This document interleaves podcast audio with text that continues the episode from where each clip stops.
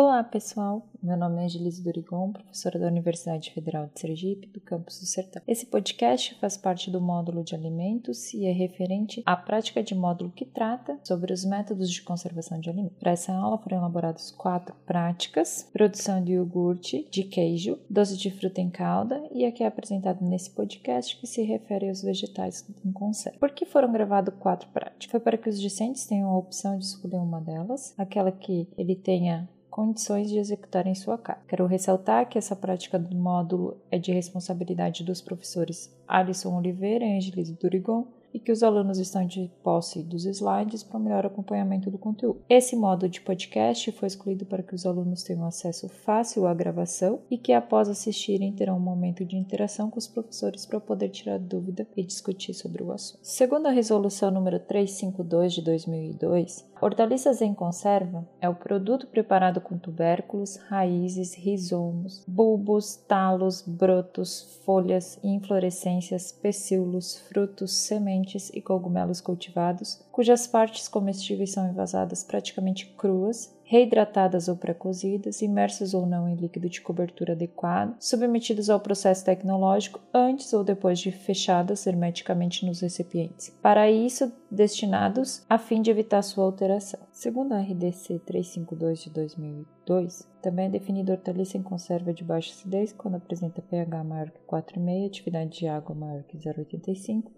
e é utilizado o processo de esterilização para sua conservação. A hortaliça em conserva acidificada artificialmente, quando é elaborada com vegetais de baixa acidez, é adicionada de ácido orgânico ou alimento ácido para obter um pH igual ou menor que 4,5 e é utilizado o processo de pasteurização para sua conservação. Também tem-se a hortaliça acidificada por fermentação, vai apresentar o pH menor ou igual a 4,5. Ela vai ser submetida à fermentação lática, seguida então de pasteurização para sua conservação. Hortaliça naturalmente ácida, o pH deve ser menor ou igual a 4,5 e ele deve ser submetido ao processo de pasteurização para que haja sua conservação. Hortaliça marinada, ela é artificialmente acidificada, acondicionado em meio de óleo comestível com ou sem condimento, seguindo então o processo também de pasteurização na temperatura de ebulição da água. As hortaliças em conserva se classificam em simples, quando preparadas com uma única espécie vegetal, mista, quando preparados com duas espécies vegetais, e miscelânea, jardineira, salada ou seleta, quando preparados com mais de duas espécies vegetais. Como é conservado? Então, no slide 5 explica um pouquinho sobre o método de conservação envolvido nesse processo. Então, as conservas de vegetais em vinagre produzem a fermentação ácido-lática. Ela é uma fermentação que ocorre naturalmente devido à ação das bactérias anaeróbias do gênero Leuconostoc e Lactobacillus presentes no vegetal, açúcares e amido. O produto final resultante dessa fermentação será o ácido acético, ácido lático, álcool e dióxido de carbono. Com isso, tem-se a redução do pH, que controla o crescimento do microorganismo. Para produzir um vegetal em conserva em uma agroindústria, unidade de beneficiamento, é necessário seguir algumas etapas. Elas estão descritas no slide 6 e consistem em colheita e recepção, seleção, pré-lavagem, retirada da casca da pele, corte, branqueamento ou pré-cozimento, arrumação na embalagem, adição de líquido de cobertura, exaustão e fechamento, tratamento térmico, resfriamento, rotulagem e encaixotamento, armazenamento e transporte. Então, vou explicar um pouquinho de cada uma dessas etapas. Na colheita é importante obedecer o horário. A colheita das hortaliças deve ocorrer então nos, nos horários em que a temperatura estiver mais baixa. Sempre trabalhar com caixas plásticas limpas, sem colocá-la diretamente no solo, e também deve-se providenciar o transporte mais rápido possível até o local de manipulação ou de beneficiamento. Caso isso não seja possível, as hortaliças elas devem ser mantidas resfriadas até ser levada à unidade de beneficiamento. Na recepção, as hortaliças são inspecionadas e é avaliada sua qualidade. Aquelas que apresentarem podridão, machucado, qualquer algum outro tipo de injúria ou dano devem ser descartadas. Se houver necessidade de armazená-las, deve ser feito em ambiente refrigerado e cuidar da temperatura, tá? De 3 a 5 graus Celsius. Com a umidade relativa do ar em torno de 90%. A etapa de seleção ela consiste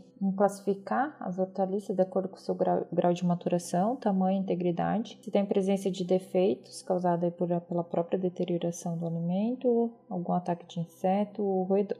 A lavagem eu vou comentar posteriormente. A etapa de corte, as hortaliças podem ser mantidas inteiras ou cortadas em fatias, metades, rodelas, tiras ou cubos. O corte é realizado para obter pedaços de tamanho bem uniforme, para que esteja uma melhor eficiência lá na transferência de calor durante o tratamento térmico. Também para melhorar a acomodação desse, desse vegetal na embalagem e tornar o produto atrativo ao consumidor. Então, para isso a gente utiliza as facas de aço inoxidável bem afiadas, cortadores manuais e até equipamentos bem ajustados. A retirada da casca ou da pele de algumas hortaliças vai ser feita quando necessário. Ela é feita ou de forma manual, utilizando faca, ou com uso de equipamentos, então por abrasão. Também pode ser feito por meio físico, utilizando água quente e vapor, ou químico, que é a imersão em solução de soda cáustica. Então tem que cuidar para que o descascamento manual seja bem uniforme. Algumas hortaliças, como a beterraba, ela deve ser pré-cozida antes de serem descascadas para não perder o pigmento. Outra etapa que eu já quero explicar para vocês aqui nesse slide 6 é sobre o resfriamento. Então ela é feita imediatamente após o tratamento térmico. Para que, que é feito o resfriamento? Para interromper o cozimento das hortaliças. Assim não altera cor, sabor, odor, textura. Se você não fizer, se não for feito, realizado o resfriamento, as hortaliças continuarão cozinhando. Para evitar que os vidros sofram choque térmico, procede-se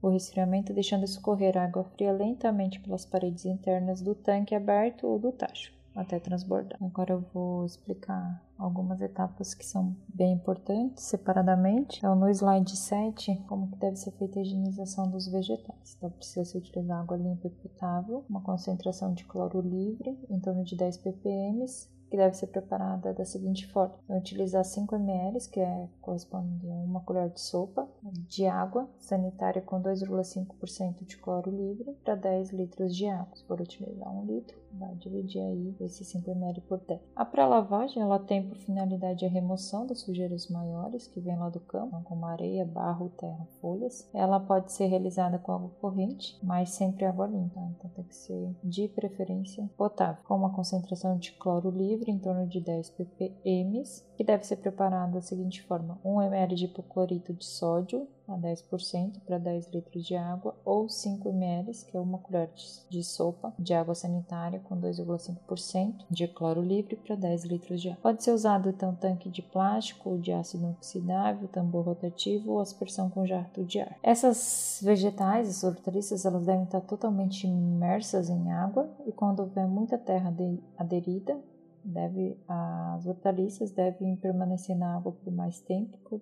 A água ela deve ser trocada a cada nova carga recebida. As embalagens que mais se usam para vegetais em conserva são latas de folhas de Flanders e os vidros. Os vidros são mais atrativos do ponto de vista do consumidor porque dá para ver o produto. Se caso optar por, pelas latas, é necessário uma recravadeira para fazer o fechamento dessas latas. Antes de envasar as hortaliças, tanto as latas quanto os vidros devem estar higienizados. Então, você pode fazer a higienização dos, dos vidros e das tampas tal com detergente neutro e enxágua com água potável e deixa escorrer o excesso de água. Também pode ser feita a fervura dos vidros por 15 minutos. Gente, quanto à tampa, tem que se atentar a tampas novas. As já usadas, o vedante ele pode se perder, então não vai fazer uma vedação adequada, o ideal. Nas imagens vocês podem ver a fervura do vidro. Eu opto por fazer a fervura do vidro. Coloco um Perflex para que o vidro não chacoalhe e bata nas paredes da panela e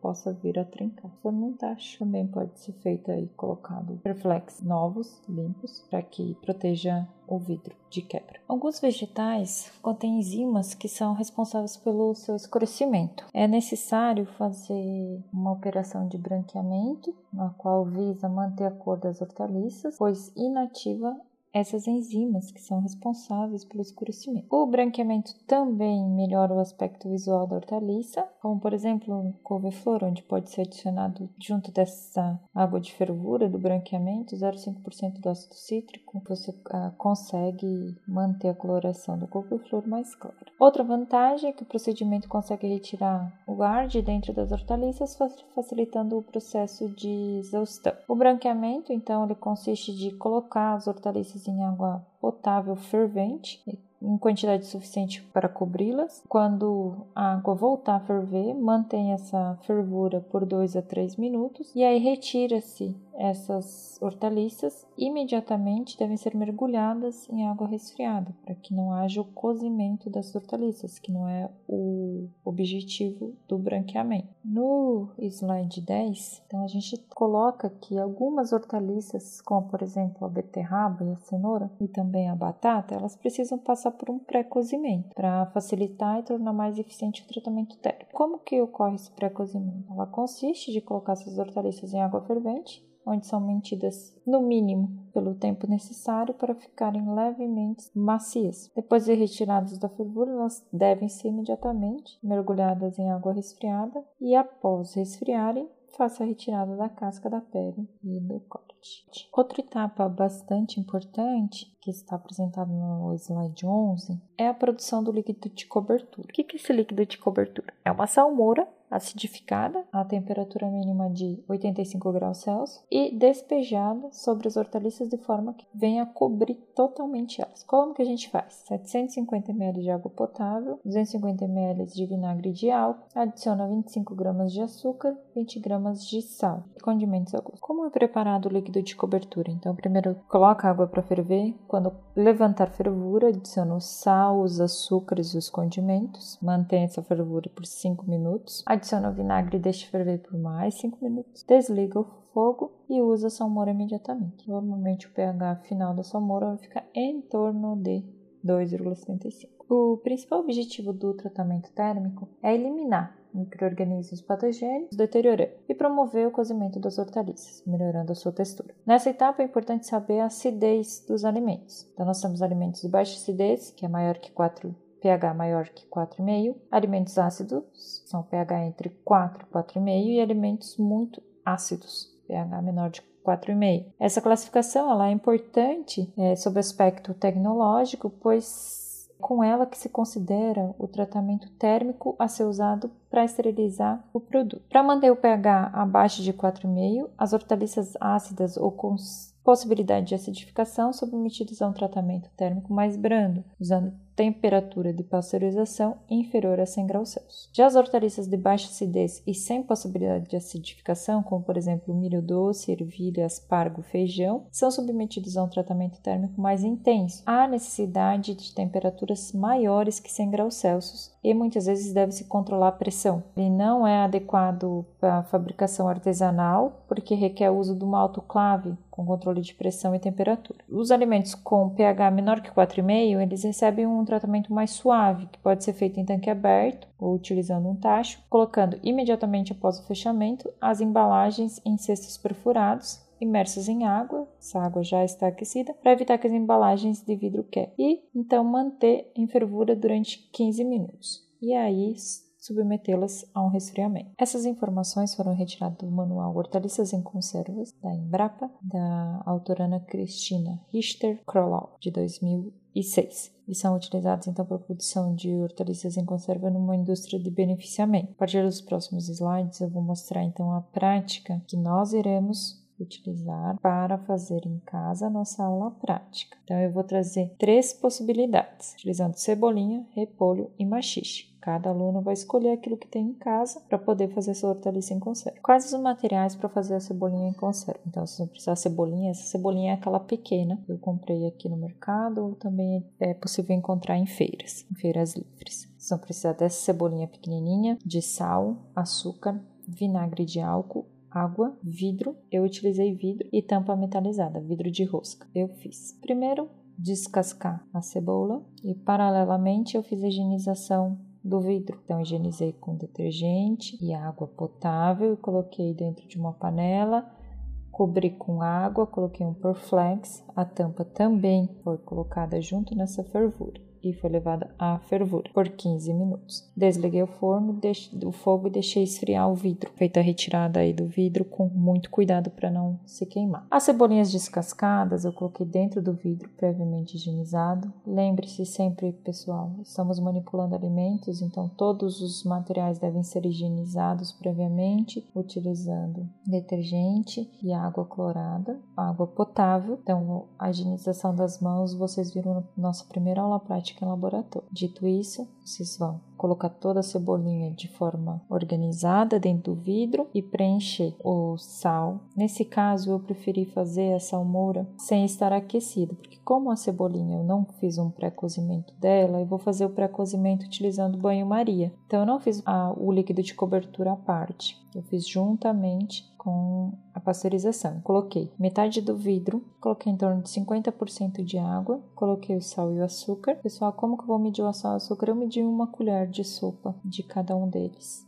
tá bem? Como sei que vocês estão sem balança em casa, não vão conseguir pesar todos os ingredientes, utiliza a colher. Eu coloco a metade de água, uma colher de açúcar, outra de sal e preenchem com o vinagre. O pessoal tem que preencher até em cima do vidro para que não haja nenhum espaço ou pouquíssimo espaço entre a tampa e o vidro. Vocês podem fazer a retirada do ar utilizando uma, uma faca. Então, vocês estão vendo aí na, nessa imagem onde eu coloco a faca dentro do vidro e retiro aí toda o ar dentro dessa embalagem. Ah, então é para expulsar, expulsar esse ar para diminuir as reações químicas que possam ocorrer durante a fermentação. Depois eu coloquei a tampa, enrosquei a tampa, Levei por fervura por 15 minutos. Vocês podem ver que eu coloquei por flex embaixo.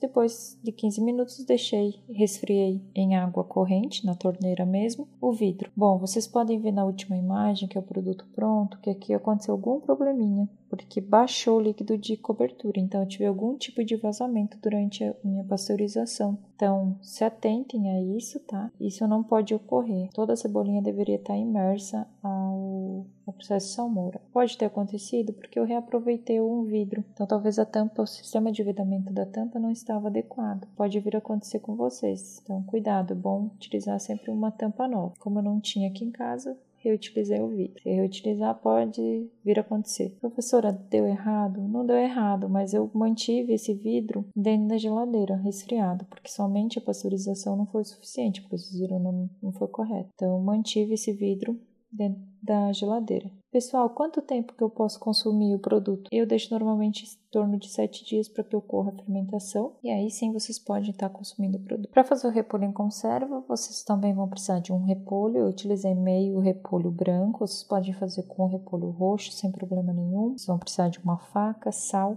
vinagre de álcool, água e o vidro. Também utilizei vidro de rosca e tampa metálica. Slide 16. A primeira imagem é um vídeo onde eu mostro para vocês. Vocês podem clicar em cima da imagem vai aparecer um vídeo. Eu mostro vocês o corte que eu fiz no repolho, então retira todas as folhas machucadas, injuriadas ou com algum, algum tipo de problema e vocês vão então picar grande, vocês vão fatiar o repolho de uma forma grande. É bom que se mantenha o mesmo padrão de corte, nem sempre é possível, mas é o indicado. Depois disso, vocês vão mergulhar, então fazer a higienização desse vegetal. Ele vai permanecer em água potável com água clorada, água sanitária. Vocês vão deixar aí de 5 a 10 minutos. Depois realizar um enxágue para retirada de todo o cloro. Após o enxágue, vocês vão preencher o vidro, vão colocar no vidro todo o repolho bem organizadinho, colocar o sal e o açúcar, adicionar 50%, metade do vidro de água e metade